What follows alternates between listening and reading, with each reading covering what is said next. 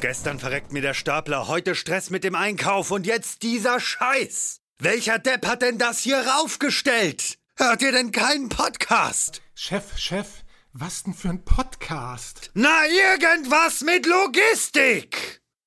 Irgendwas mit Logistik. Der Podcast mit nicht immer ganz wissenschaftlichen Themen. Rund um die spannende Welt der Logistik. Präsentiert von Andreas, Jens und Thomas.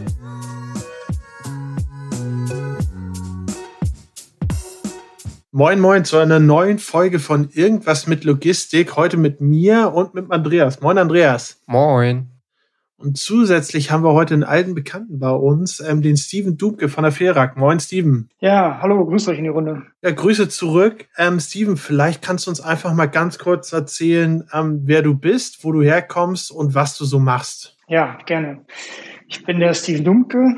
Ich bin Vertriebsingenieur bei der Ferak Deutschland GmbH zu mir privat. Ich bin 35 Jahre alt. Ich habe mal Energie- und Anlagenelektroniker gelernt, ähm, bin studierter Ingenieur und seit über zehn Jahren im Dunstkreis der Intralogistik tätig. Ich habe ähm, nach meinem Studium begonnen, für ein Maschinenbauunternehmen in der Projektabwicklung von Lasten- und Güteraufzügen zu arbeiten. Bin jetzt aber schon seit über acht Jahren im technischen Vertrieb tätig und seit über vier Jahren bei der Ferak Deutschland GmbH und ähm, bin hier verantwortlich für die Beratung und den Vertrieb unserer Intralogistiksysteme. Wenn du sagst, du hast vorher sozusagen, ich sag's mal ganz stumpf, Lastenaufzüge gemacht, ähm, was macht die Firag jetzt? Wahrscheinlich nicht nur Lastenaufzüge, oder? Nein, wir machen ein bisschen mehr. Ähm, wir sind im Schwerpunkt Anbieter von Förder- und Sortiersystemen für liegend und hängende Güter. Und ähm, ja, ich bin in Deutschland halt für die Beratung dieser Systeme verantwortlich. Wenn du sagst, ähm, okay, Fördergüter, kannst du ein bisschen beschreiben, was unterscheidet euch vielleicht von dem einen oder anderen? Kannst du da so ein bisschen Intro geben, was Ferak vielleicht ähm, etwas besonderer macht oder gerade abgrenzt zu anderen Fördertechniklieferanten? Ja, also die Ferak, wir sind ein ähm, Schweizer Maschinenbauunternehmen, ein Familienunternehmen. Wir sitzen in Hinwil bei Zürich und wir machen seit über 60 Jahren Intralogistiksysteme. Das heißt, wir entwickeln ähm, und stellen Förder- und Verarbeitungssysteme sowie Sortiersysteme her und es gibt seit über 60 Jahren. Wir sind eigentlich in dem Teilbereich der grafischen Industrie jahrzehntelang unterwegs gewesen. Das heißt, in Druckereien werden täglich Millionenauflagen von Zeitungen und Zeitschriften über unsere Systeme verarbeitet. Wir sind ein sehr innovatives Unternehmen, haben über 9000 Patente und diese Technik, mit der wir seit Jahrzehnten die Güter hängen transportieren, die setzen wir auch bei uns in der Intralogistik ein. Das heißt, ähm, es ist also keine Technik, die wir vor kurzem erst entwickelt haben, sondern unser Transportsystem beruht auf der Kette-Kanaltechnologie. Die wird in der grafischen Industrie seit Jahrzehnten eingesetzt und das gleiche, die gleichen Antriebssysteme benutzen wir auch für unsere Intralogistiksysteme für den breiten Markt. Mhm. Und was uns dabei ähm, besonders macht, ist, dass wir mit der Technik ähm, unglaublich energieeffizient sind und uns den Gegebenheiten der Umgebung sehr gut anpassen können. Wir haben ein sehr flexibles System. Das ist halt der große Unterschied zu den konventionellen Anbietern mit Rollenfördertechnik, dass wir einfach auf ein anderes Antriebs- und Führungssystem setzen. Das ist total spannend. Wie seid ihr dann eigentlich von dem Printmedium, das vermutlich so ein bisschen rückläufig ist, dann zur Intralogistik eigentlich gekommen und, und habt quasi diesen Wechsel der Branchen geschafft? Ja, du hast da schon ähm, recht, dass ähm, das Gebiet der grafischen Industrie ist rückläufig und man hat in 2008 ähm, es geschafft, sich breiter aufzustellen. Man hat also den Technologietransfer ähm, nicht nur in diesem Bereich der grafischen Industrie, sondern in den breiteren Intralogistikmarkt geschafft. Man hat also geschaut, okay, mit der vorhandenen Technik, welche anderen Bereiche kann ich damit bedienen? Wie kann ich das System adaptieren, um auch weitere ähm, Anwendungen mit dieser Technik erfüllen zu können? Ich habe mal eine Frage, auch vielleicht so ein bisschen von da, wo ihr herkommt, wenn du sagst, okay, die Kette-Kanal-Technik, ich gehe mal davon aus, besteht aus einer Kette und einem Kanal äh, und fördert dann wahrscheinlich, wie man das aus den Filmen kennt, massenweise äh, die, die Printmedien zack, zack, zack, zack, zack, zack, zack, so über, über eine gewisse Strecke. Wenn ihr sagt oder du sagst, ihr macht das schon seit 60 Jahren, länger als 60 Jahren, war das denn immer automatisiert? Hatte das dann immer irgendwo so eine automatisierte Förderung? Und habt ihr euch davon Schritt für Schritt weiterentwickelt? Oder war es am Anfang irgendwie ganz, ganz manuell in Form von einfach Regalen und Paletten? Ja, es war damals schon automatisiert. Es ist so, dass. Weißt du, warum ich frage oder warum ich das ja. so wundert, ist, weil, weil ganz oft ja das Thema ist, oh, ich tue mich richtig schwer zu automatisieren. Ich muss erstmal irgendwie meine Daten aus dem ERP-System ziehen. Da frage ich mich, wie hat man das vor 60 Jahren gemacht? Ohne ERP-System und wahrscheinlich auch ohne richtige Datenquelle. Ist es denn so, ähm, dass ihr euch sehr, sehr einfach tut, dann heutzutage solche Systeme zu dimensionieren? Und auch zu, ja, ähm, zu rechnen, wenn man sich vorstellt, okay, man hat 60 Jahre Erfahrung damit, so ein Ding wirklich super effektiv und super flexibel zu gestalten. Das ist definitiv so. Ähm, in der grafischen Industrie ist es so, dass wir die Produkte einzeln packen, mit einer Klammer greifen und ähm, zu Weiterverarbeitungssystemen transportieren. Der Unternehmensgründer wollte das Ganze weiter vorantreiben und wir haben ähm, in 2004 auf der Drupa, das ist eine Messe für ähm, Druck und Papier, ähm, das erste Mal auch eine Einzelausschleusung von eben diesen Produkten realisiert. Das heißt, man konnte damals an ein Terminal gehen, konnte seinen Namen eingeben und man hat dann seinen Namen über dieses Skyfall-System dann in der korrekten, mit den korrekten Buchstaben ausgegeben bekommen. Und das war das erste Mal, dass man halt dieses Transportsystem so über Weichen ummoduliert hat, dass man eine Einzelstücksortierung ähm, damit realisieren konnte. Das waren so die ersten Schritte von der linearen Technik hin zur ähm, Sortierung einzelner Produkte, einzelner Artikel. Bevor du gleich oder bevor wir dir gleich die Frage stellen, was so eure ähm, wirklich Kernprodukte sind, um da ein bisschen drauf einzugehen, vielleicht ein Thema. Ist es eigentlich, wenn man aus so einem Bereich wie der Druckindustrie kommt, wo du wahrscheinlich ja pro Stück nur sehr, sehr, sehr, sehr wenig Kosten in der Verteilung, Sortierung erzeugen darfst, ist es dann nicht eigentlich super einfach und super bequem, wenn man jetzt in die Intralogistik geht und sagt, okay, ja, du machst dir gerade Sorgen, dass der, der Transport oder die Kosten fürs T-Shirt in der Intralogistik zu teuer wird. Ganz ehrlich, wir machen das seit 60 Jahren mit Zeitung. Noch Fragen? Definitiv so. Also uns hilft diese jahrzehntelange Erfahrung, die wir in dem Bereich haben. Mhm. Und, ähm, wir haben da Durchsätze von bis zu 80.000 Exemplaren pro Stunde, die darüber transportiert werden können. Mit einer sehr hohen Geschwindigkeit. Wir können bis 2,5 Meter pro Sekunde diese Kette betreiben. Und ähm, du hast äh, völlig recht. Wenn wir uns das jetzt anschauen, wir haben immer noch das gleiche System. Das ist halt ein anderes Produkt. Und ähm, durch, mhm. die, durch die Intelligenz, durch die Daten, die wir damit verarbeiten, schaffen wir es da halt, ähm, dann eine gewisse Sortierroutine her hereinzubringen. Magst du denn einmal ganz kurz ähm, die zwei, drei elementaren oder bekanntesten Produkte benennen, die ihr vertreibt? Also wir haben jetzt generell über Fördern und Sortieren gesprochen, aber was sind so die Ausprägungen daraus für, anhand von Produkten? Ja, wir haben drei Produkte für diesen Bereich. Zum einen ist es das Skyfall Hängefördersystem, über das wir eben gesprochen haben. Kurze Frage dazu, da muss ich kurz unterbrechen. Wieso heißt das System eigentlich Skyfall? Hat das irgendwas mit James Bond zu ja, tun? Das, äh, Vermutlich war das System vor James Bond da, oder? Ja, das ist so. Also ich werde auch immer wieder darauf angesprochen, was war zuerst da unser System oder der äh, besagte James Bond-Film. Skyfall kommt daher, dass wir ähm, für Strecken, in denen es ganze Sinn ergibt, Gravitation benutzen. Also Skyfall von oben runter mhm. nutzen wir halt ähm, weite Strecken dann das Gravitationsprinzip und dadurch ist der Name Skyfall dann auch entstanden. Okay. Ich komme doch mal auf die Frage zurück, ähm, bevor Andreas uns so da gebrochen hat. Also Skyfall, Taschensortersystem, richtig? Genau, Skyfall, ähm, Hängefördersystem. Es muss nicht zwingend ein Taschensorter sein, denn dieses System eignet sich auch für andere Anwendungen und, andere Bereiche. Es muss also nicht nur der Fashion-Bereich mit der Tasche sein. Dieses System lässt sich in unterschiedlichen Industrien einsetzen, beispielsweise ähm, in der Automobilindustrie, in der Foodlogistik, aber auch in weiterer Prozi produzierender Industrie. Mhm. Ähm, ein weiteres Produkt ist der Daily Way, ist der Plattenkettenförderer, der auf demselben Antriebssystem basiert. Der Unterschied ist dann auch eigentlich gerade bei dem Ding, dass ich nicht unterschiedliche Segmente habe, sondern eigentlich so ein durchgängiges, würde ich mal sagen, eine durchgängige Kette, richtig? Genau, das ist die Grundlage unserer Technik. Wir haben einzelne Kettenelemente, die über Lebensdauer geschmierte Rollen gelagert sind. Diese Kettenelemente werden aneinander gesetzt, die laufen dann in dem Stahlkanal. Diesen Stahlkanal kann ich entsprechend der Gebäudeanforderungen biegen. Ich kann damit Steigerungen Gefälle realisieren, ich kann auch Spiralen fahren und ähm, auf dieses Kettenelement wird bei dem Danyway eine Platte gesetzt als Grundlage, Transportgrundlage, auf der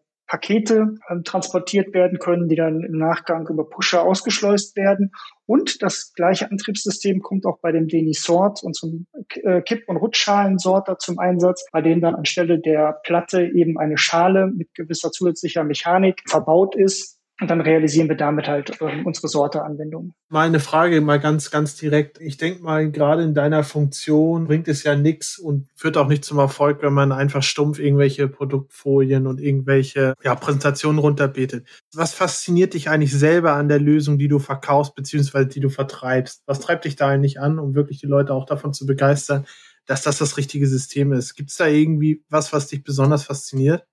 Ja, unser System entscheidet, äh, unterscheidet sich eigentlich grundlegend von den konventionellen Fördersystemen. Es ist so, dass wir einen in sich verbundenen Kreislauf haben. Ich kann mit diesem System verschiedene Prozesse erfüllen. Ich ja. kann beispielsweise mit dem System durch ein Picklager durchfahren, in dem dann die gepickten Güter aufgegeben werden. Das System mhm. schlängelt sich weiter zu den Kommissionierplätzen, an denen die Produkte dann dort ausgeschleust werden, eventuell in einem Paket zusammen verpackt werden und ich kann dann dieses Paket auf dieselbe Technik wieder draufgeben, die dann am Waren klaren Ausgang eine Sortierung ähm, durchführt. Das heißt, ich habe also ein System, mit dem ich mehrere Prozessschritte innerhalb eines Logistikzentrums bewerkstelligen kann. Kriegst du da nicht oft, kriegst, also, sorry, aber kriegst du da nicht oft auch das, das Totschlagargument, ja toll, wenn das alles ein System ist, was passiert denn, wenn ich da jetzt irgendwo eine, noch eine zusätzliche Kurve oder eine Ausschleusung brauche, dann ist das ja alles hinfällig, was ich dort mit einer Kette gemacht habe. Ist das so oder kann man dann sagen, nee, nee, nee, passt mal auf, äh, da kriegen wir relativ auch noch andere Elemente angeschlossen? Das ist der große Vorteil. Wir sind mit dem System sehr flexibel und das ist auch sehr gut erweiterbar. Das heißt, wenn sich die Kundenanforderung ändert, dann können wir diese Kanäle, können wir an bestimmten Bereichen auftrennen, können sie durch weitere oder durch andere, eine andere Linienführung ersetzen und verlängern die Kette, indem wir weitere Elemente dazwischen setzen. Und ähm, wir haben auch Kunden, die mit unserem System komplett umgezogen sind. Die sind von einem Gebäude in, haben eine neue, neue Halle gebaut, haben das System da wieder aufgebaut. Die Linienführung, die Anforderung war eine etwas andere. Wir haben also diese Elemente, die neu benötigt werden, haben wir hinzugebaut und haben die alten Bestandteile mitgenommen und konnten so, ich glaube, 80, 90 Prozent der damals verbauten Elemente wiederverwenden an den neuen Standort. Also damit ist man extremst flexibel, was das betrifft. Also grundsätzlich ist ja so ein Sorter nicht unbedingt das, was man im ersten Schritt mit unbedingt mit, mit großer Flexibilität verbindet. Meistens ist es doch so, dass die Sortierlösungen dann irgendwie in großen DCs sind, wo der definierte Output von meinetwegen 10.000 Paketen die Stunde sortiert werden muss. Und that's it. Wie ist da euer Gedankengang in die Richtung? Wie, wie, kriegt man das unter einen Hut mit dem Thema Flexibilität? Ja, das Schöne mit unserem System ist, wir können sowohl als auch. Das heißt, wir können wirklich die komplexen äh, verketteten Systeme realisieren, die auch in dem Paketverteilzentrum zum Tragen kommen, also wirklich den, den komplexen Sorter mit sehr hohen Durchsätzen. Wir haben auch die Möglichkeit, zwei Sorter ineinander zu verschachteln, so dass sie eigentlich für den Außenstehenden aussehen, als wäre es nur ein Sorter. Aber es war auch sehr häufig die Anforderung, wir brauchen kompakte Systeme, die vielleicht auch einfach nur linear ausgeführt werden. Also gar nicht wirklich den großen komplexen Sorter, sondern kleinere modulare, mobile Sorterlösungen. Dafür haben wir unseren Sorter als eigenständiges Produkt so definiert, dass es ein Kompaktsorter ist. Und ähm, ja, den haben wir halt mit modularen Bestandteilen ausgestattet, so dass es je nach Kundenanforderung, ich sage mal, weitere Positionen für Auflegestellen oder weitere Destinationen dran geflanscht werden können. Und so haben wir dann auch dieses komplexe System zu einem Produkt umfunktioniert. Wie darf ich mir denn in dem Zusammenhang mobil vorstellen? Einfach mit ein paar Rollen drunter oder wie sieht da die Lösung aus? Ja, tatsächlich. ja, du lachst. Tatsächlich ist es so. Wir hatten auf der Logima 2018 den ähm, Sorter das erste Mal vorgestellt. Stimmt, es, gab, es, war, es gab ja mal ein Messen. Ja, damals. Richtig. und ähm, ja klar, es war ein, war ein kleiner Sorter, war ein, war ein Testsorter, den wir da ausgestellt haben, aber der ist komplett in einem LKW angeliefert worden, hat den vom von der Ladefläche runtergehoben. Unten drunter waren Rollen, die hat man mehr oder weniger dran gesteckt und dann ist der da in die Halle reingeschoben worden. Also ich habe wirklich bei einem kleinen Sorte auch die Möglichkeit, den die Position zu verändern, den vielleicht auch in einen LKW zu transportieren, in ein anderes Logistikzentrum zu fahren. Wenn ich denn unterschiedliche Peaks habe, was ja das öfter mal vorkommt und ähm, im, Sommer steht er in der einen Destination und im Winter habe ich einen, im anderen Logistikzentrum stehen. Also da von daher auch ähm, mobil, natürlich mit einer gewissen Einschränkung, wenn ein Sorter, ein Kompaktsorter kann auch äh, bis zu 60 Destinationen haben, dann kriege ich den in einem Stück sicherlich nicht mehr in einen LKW, aber ich habe eine äh, Mobilität dadurch, dass ich den in mehrere kleine äh, Teile dann ähm, auseinanderbaue und auch in den LKW transportieren kann und habe so auch noch eine mobile Lösung. Und ich habe die Flexibilität, dass ich den, ähm, wenn sich meine Anforderung ändert, auch nochmal erweitern kann. Ich kann Stücke rausnehmen, die ich an einem anderen Sorter wieder dran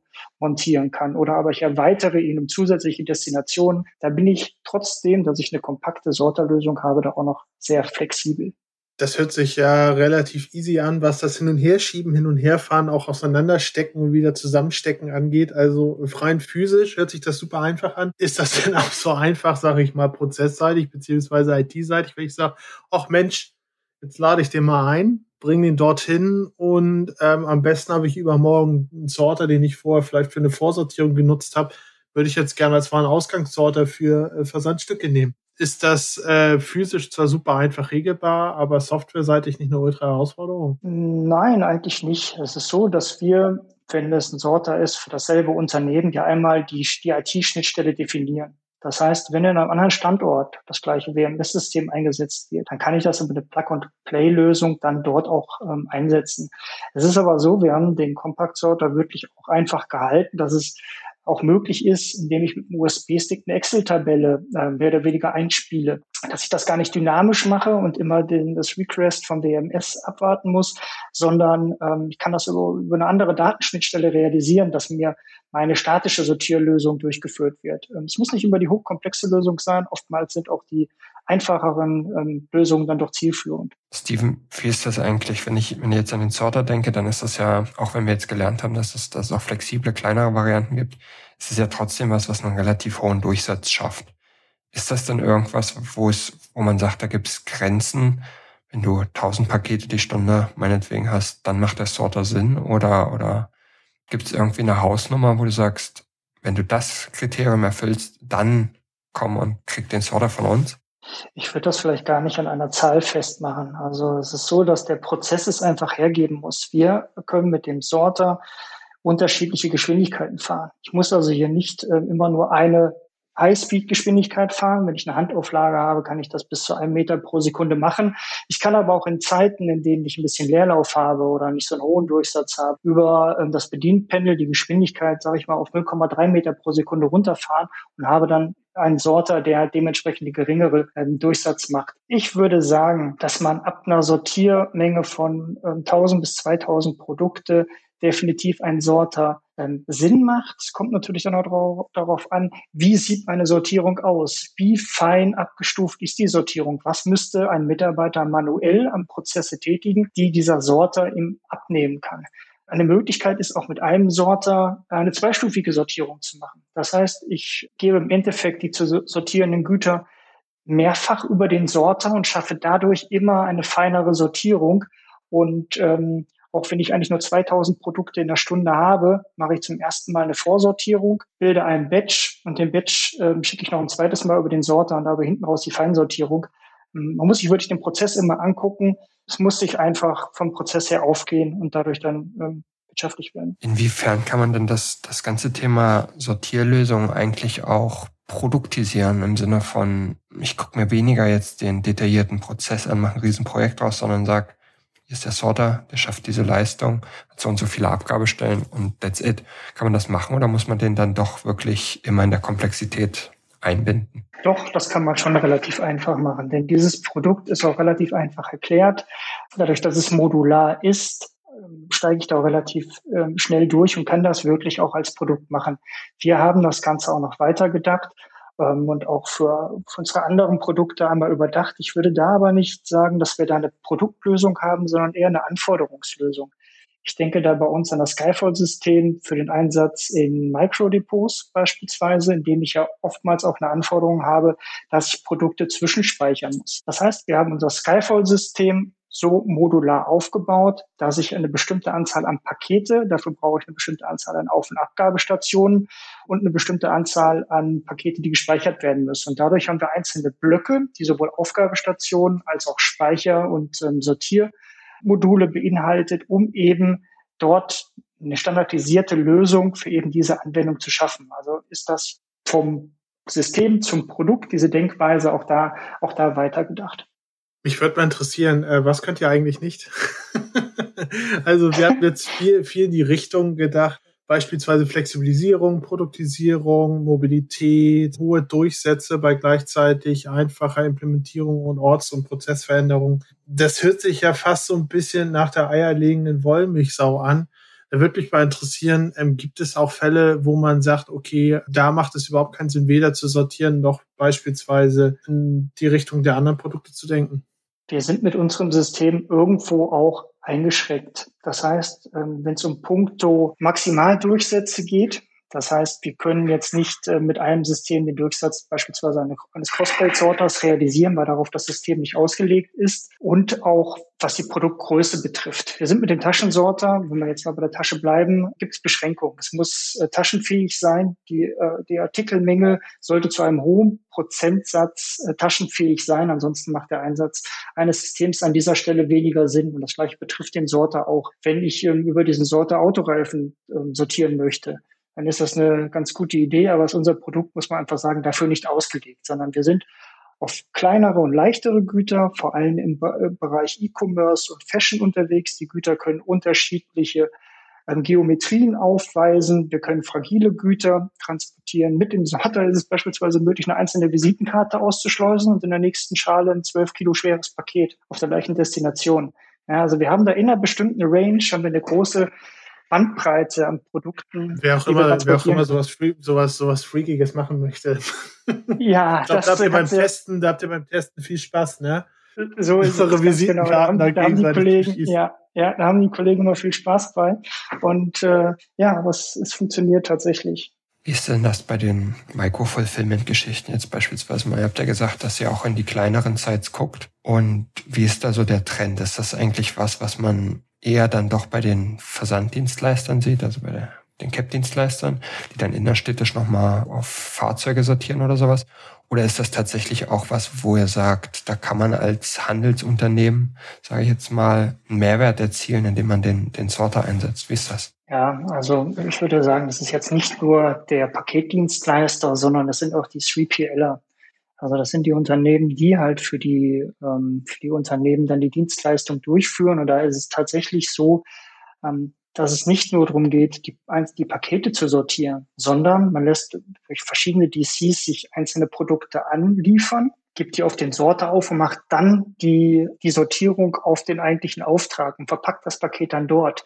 Also nicht mehr der Gedanke, ich zentralisiere das irgendwo in einem großen Fulfillment-Zentrum und transportiere das gut dann in die Innenstadt, sondern die einzelnen Produkte, die aus den unterschiedlichen DCs kommen, irgendwo in die vorge vorgelagerte Zone von ähm, einem Ballungsgebiet und der eigentliche Prozess, der dann dort auch ausgeliefert wird, oder die, die Ware, die dann dort ausgeliefert wird, die erst dort an Ort und Stelle auch zu verpacken, da, ähm, da geht's tatsächlich hin. Das sehe ich als großen Trend. Das, was du gerade erklärt hast, ist eigentlich super spannend, weil es ist irgendwie nicht das, womit man so einen Sorter typischerweise in Verbindung bringt und auch grundsätzlich auch das Thema Microfulfillment im ersten Schritt nicht in Verbindung bringt, weil man ja meistens irgendwie an sehr, sehr kleine Sites denkt, an, an wenig Platz, innerstädtisch und dann da so einen Sorter reinzusetzen, ist nicht der erste Impuls, aber das, was du gestellt hast, wie gesagt, ist irgendwie schlüssig und finde ich super interessant. Und gerade wenn man dann auch in Richtung E-Grocery denkt, wo man dann doch Aufträge mit großen Warenkörben hat, viele Aufträge, die wiederum auf ein Lieferfahrzeug sortiert werden müssen,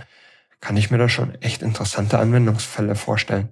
Ganz genau. Diese Möglichkeit hat man mit dem System. Ich finde es vor allem dahingehend ganz interessant, weil viele, ähm, sage ich mal, Initiativen, die in die Richtung kleiner denken, Mikrofulfilm, Mikrodepot, innerstädtische Logistik oft versuchen eigentlich, sag ich mal, so vorhandene Aspekte rauszuschneiden aus einem großen DC oder aus einem großen Warehouse und dort im Kleinen abzubilden. Ich denke nämlich auch, die Technik ist eigentlich da, um ganz neue Prozesse und ganz neue Arten von Prozesse zu denken und in diesem Zusammenhang auch einen wirklichen Mehrwert zu schaffen und nicht einfach Logistik in kleiner vor Ort zu machen oder wie es oft der Fall ist, wenn man irgendwelche Beispiele sieht, es ist einfach nur ein Zwischenpuffer, weißt du, bis das Lastenrad dort ankommt ja. und die Ware, die dort einfach nur hingestellt wurde, äh, durch die Gegend verteilt. Das ist ja jetzt äh, kein Rocket Science. Richtig interessant wird es halt, wenn du genau das, was du gerade beschrieben hast mit solchen Sortierzielen, dort einen effektiven Mehrwert liefert. Ähm, du hast gesagt, das ist auch etwas, was ihr seht, in welche Richtung ihr denkt.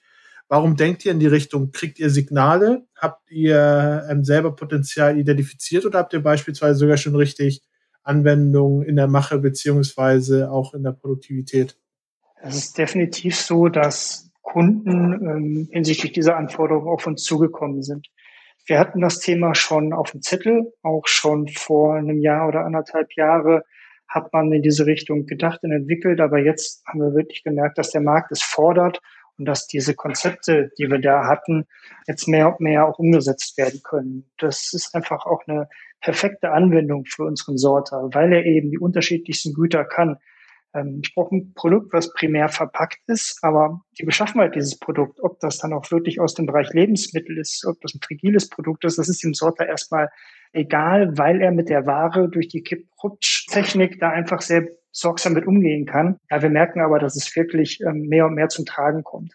Ich sag mal so, wenn ich mich mit diesen Themen beschäftige und ich würde mich mal interessieren dafür, ähm, ob es dir ähnlich geht, beziehungsweise euch, man kommt ja schon irgendwie aus so einem gedanklichen Kiez, ne, der Intralogistik. Und jetzt auf einmal sollst du eine ganz andere Wiese bestellen mit komplett unterschiedlichen Parametern, weil das hast du ja am Anfang mit komplett unterschiedlichen und neuen Aufgabengebieten, wenn man Retail beispielsweise denkt, sind wir da eigentlich die richtigen Leute für oder liefern wir eigentlich nur die richtige Technik, um Lösungen zu erdenken? Weil ich habe nämlich manchmal das Gefühl, also wirklich frei von seinem Intralogistik-Gedanken kann man sich doch nicht machen. Und am Endeffekt hast du hier äh, eine Möglichkeit, komplett frei, aber eigentlich zu denken und neu zu denken. Wie siehst du das, Steven? Ja, man muss da einfach bereit für sein, auch mal neue Wege zu gehen ähm, es ist schon so, das ist ja meistens so, so ist der Mensch. Wenn man da etwas Neues hat, eine neue Anforderung oder eine, eine neue Technik, die man dazu einsetzen kann, man muss sich das selber auch erstmal trauen, sich damit auseinandersetzen und ähm, dem Ganzen auch einfach eine Chance geben. Also so sehe ich das.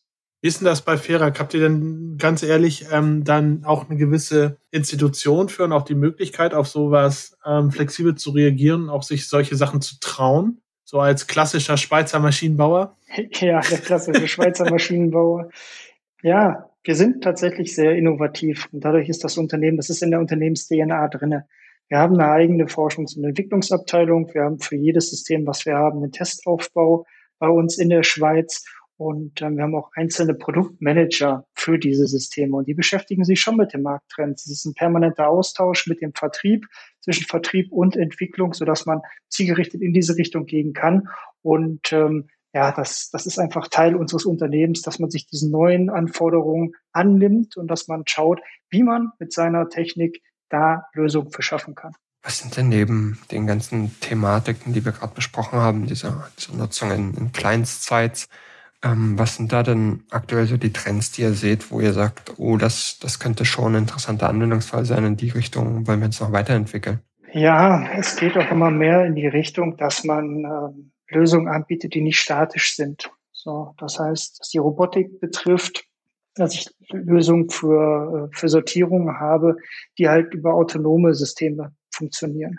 Wir merken aber für uns auch, dass uns diese Technik, die wir selber nicht bei uns im Portfolio haben, sondern da auf Partner zurückgehen, auch bei unseren eigenen Systemen in Kombination lösen kann. Also es ist so, wenn wir mit dem Sorter etwas sortieren, dann habe ich meine Produkte in einem Behälter oder in einem Karton. Was ist dann der nächste Schritt? So, dann kann ich da ein autonomes Vehikel einsetzen, das mir dann diese Behälter zu den Verpackungsplätzen transportiert, ohne dass ich da eine statische Fördertechnik installieren muss. Also da sehe ich auch Berührungspunkte mit Techniken, die wir selber nicht im Portfolio haben. Ja, das, das würde ich sagen, da gehen auch die Kundentrends in die Anforderungen hin in diese Richtung. Wenn ich mir mal so anschaue, so klassische Mikrofilmen, Werbefilmchen und so weiter von Technikanbietern, ist es oft so, dass du irgendwann einen komplett direkten Kontakt hast, sag ich mal, äh, zwischen dem Endkonsumenten und dieser Logistiklösung, sei es jetzt über Click und Collect oder beispielsweise, dass du dort an einem Terminal analog zu McDonald's was auswählst und du kriegst dann was vorkonfektioniert oder kommissioniert bereitgestellt. Kannst du dir vorstellen, dass irgendwann auch die Leute in Berlin Mitte stehen an eurem Sorter und darauf warten, dass ihnen die Sachen dort entgegengeschossen werden? Ja, klar, das kann ich mir schon vorstellen. Also Hätte mich gewundert, wenn du dir was nicht vorstellen kannst. ich, ich, würde es auch sehr gerne sehen. Ähm, nein, das, das, das ist so. Also ähm, Man kann natürlich auch so weit denken, dass dieser Sorter über den Roboter bestückt wird. Dass ich als, als Person Click und Collect mir etwas aus, ähm, aussuche, mir meinen Warenkorb zusammenstelle und im Hintergrund hinter einer großen Glasscheibe einen Roboter den Sorter bestückt, der Sorter die Sortierung macht und im Nachgang über ähm, autonome Fahrzeuge das dann an Ports bereitgestellt wird zum Beispiel. Na, also das, ähm, das ist schon etwas, was ich mir vorstellen kann. Wir reden ja aktuell immer auch von Lösungen, die von Personen bedient werden. Das heißt, eine Aufgabe, ob das direkt in den Sorter ist, über den Einschuss realisiert und am Ende die Ware auch von Personen wieder entgegengenommen wird. All das lässt sich natürlich in einem weiteren Schritt auch noch noch, noch weiter automatisieren. Und ich glaube auch, dass, dass es da hingehen wird in diese Richtung. Ja, wir sollten aber trotzdem einen Schritt nach dem, nach dem anderen gehen ja. und auch in der Konzeptionierung und der Planung auch den, den Kunden oder den wir damit arbeiten muss, nicht zu überfordern, sondern wir kommen ja von einer sehr manuellen Tätigkeit, die wir jetzt versuchen zu automatisieren und den Kunden auch ähm, zu erklären, wie wirtschaftlich das Ganze damit funktioniert. Und wenn eine Überforderung eintritt, dann ist das aus meiner Sicht eher kontraproduktiv. Man sollte auch nur so weit automatisieren, wie das Ganze Sinn ergibt und nicht ähm, das Ganze zu technisch zu überfrachten. Schön, dass du so ein bisschen gerade auch schon in die Frage äh, reingehst, die ich jetzt stellen wollte, nämlich ähm, das ist der nächste Punkt. Wie definiert ihr eigentlich? Wir hatten vorhin mal darüber geredet, ein klassischer Sorter in einem klassischen DC. Ja, da kannst du schon irgendwie, wenn du ganz stumpf rechnen möchtest, irgendwie über eine gewisse Anzahl Pakete gehen, dann lohnt sich das. Wie definiert er das denn bei so komplett neuen Geschäftsvorfällen? Ist das so ein bisschen Learning by Doing? Habt ihr euch schon das ein oder andere Szenario zurechtgelegt, wo ihr sagt, okay, unter den und den Umständen lohnt sich auch der der Sorter in der zweiten Etage im Einkaufszentrum, ja, beim Rewe oder sowas. Wie geht man an solche kompletten neuen Fälle eigentlich ran, um auch eine Wirtschaftlichkeit darstellen zu können? Weil im Endeffekt ist es ja doch irgendwo dann eure Aufgabe, den Case mitzugestalten bei so einer komplett neuen Spielfläche. Ja, wichtig ist definitiv der Dialog mit dem Kunden. Also der Kunde weiß in der Regel, was er abbilden muss, kennt seine Anforderungen und mit ihm zusammen muss dann solches System oder so eine Lösung definiert werden. Ähm, auch Kunden, ob das 3PL-Dienstleister sind, werden immer vor neue Herausforderungen gestellt. Wir versuchen gemeinsam mit ihnen das dann zu entwickeln. Es muss, muss ein Austausch sein. Man muss da einfach offen miteinander diskutieren. So sind meine Anforderungen, diese und diese Möglichkeiten, gebäudespezifisch habe ich und dann gemeinsam eine Lösung zu entwickeln. Denn oftmals ist es so, dass die auch gar nicht im Detail wissen, was überhaupt möglich ist. Wenn man dort den Dialog führt, können beide Seiten davon profitieren. Wir können auf der einen Seite etwas lernen, in welche Richtung es geht, unsere Produkte dahingehend adaptieren und der Dienstleister, der Anwender bekommt neue Möglichkeiten, wie er das vielleicht auch in, innerhalb seines Bestandsgebäudes realisieren kann und damit vielleicht auch eine ganz andere Wirtschaftlichkeit sich ergibt, wenn er dieses ähm, Logistikzentrum als Beispiel weiter nutzen kann, anstatt dass er Neues errichten muss, weil er eben die Möglichkeit mit dieser, mit der Technik, was, was wir da realisieren können, nicht kennt. Generell ähm, würde mich noch interessieren, du hast gerade das Thema angesprochen, Technik und was dahinter steckt. Du hast vorhin auch noch einmal darauf hingewiesen, ihr stellt sowohl was her, als auch ihr partnert. Gibt es spezielle Segmente, wo ihr Technik sozusagen über Partnerschaft noch mit ins Portfolio holt? Und warum macht ihr das eigentlich? Reicht euer eigenes Portfolio dafür nicht? Oder seht ihr spezielle Anwendungsfälle, wo man mit Playern partnern kann, die einfach schon eine super, super Lösung dort mit anbieten? Es kommt auf die Kundenanforderung an. Ich habe es ja das häufig so, dass ich vor- und nachgelagerte Prozesse habe, dass der Sortierprozess zwar oftmals der Mitte der Anforderungen steht. Aber wenn ich für den Kunden eine Gesamtlösung entwickeln muss oder möchte, dann bin ich trotzdem sein alleiniger Ansprechpartner und gehe dann auf Partnerunternehmen zu, die mir beispielsweise Linien für ähm, Kartonageaufrichtung oder automatische Etikettierung ähm, geben, ja. ähm, End-of-Line-Lösungen, die dann im Nachgang kommen, äh, Palettierlösungen, die natürlich auch irgendwo mit einer Sortierung häufig ähm, verbunden sind. Und ähm, ja, da arbeiten wir mit Partnern zusammen, weil wir selber diese, diese Produkte nicht herstellen, jedoch die Expertise haben, eine Komplettlösung in der Beratung der Kunden anzubieten und auch unsere Partner kennen und aus Projekterfahrung wissen, mit wem es funktioniert und mit wem eventuell auch weniger. Wenn ich mich nochmal ähm, auf die Frage stürze, die ich dir gestellt hatte, hinsichtlich, was könnt ihr eigentlich nicht? Bisher ist mir noch nicht viel aufgefallen aus deinen Antworten, was ihr nicht könnt. Habt ihr dann überhaupt noch Druck, euch weiterzuentwickeln? Gibt es überhaupt äh, Themen, in die, welche Richtung ihr schaut oder seid ihr jetzt absolut auf dem Höhepunkt angelangt? Gibt es irgendwas zukünftig, wo in welche Richtung ihr noch weiter schauen wollt? Ja, Wir sind da sicherlich noch nicht am Ende angelangt und dafür haben die, die Kollegen im Headquarter auch noch zu viele Ideen.